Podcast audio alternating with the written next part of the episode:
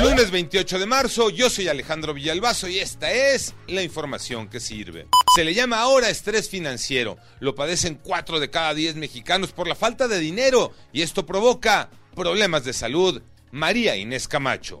No hay dinero que alcance, plazo que no se cumpla para pagar una deuda.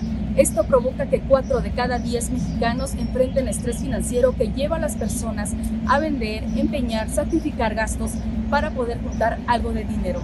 Sin embargo, este estrés financiero también deja estragos en la salud, como alteraciones gastrointestinales, problemas en la piel, caída de cabello y pérdida del deseo sexual. COVID-19, los números, Iñaki Manero. Gracias Alex. Esta semana abre con un 36% menos de contagios en comparación con la semana anterior, de acuerdo con la Secretaría de Salud. Pero en los números estamos así. 15 muertos más en 24 horas. El total llega a 322.750 personas fallecidas.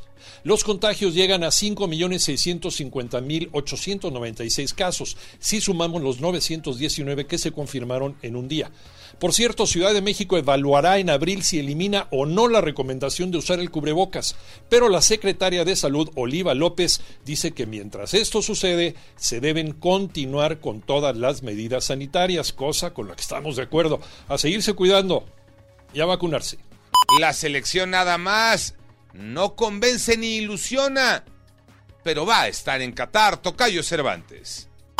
Así es, Tocayo. Decepcionante la selección nacional, pero que consigue el objetivo de ganar los tres puntos en San Pedro Sula, 1 por 0 ante Honduras. Y con ello, un paso importante para la calificación del Mundial. Virtualmente está calificada, aunque habrá que terminar el trámite el próximo miércoles contra El Salvador. En términos generales, la selección ha quedado a deber.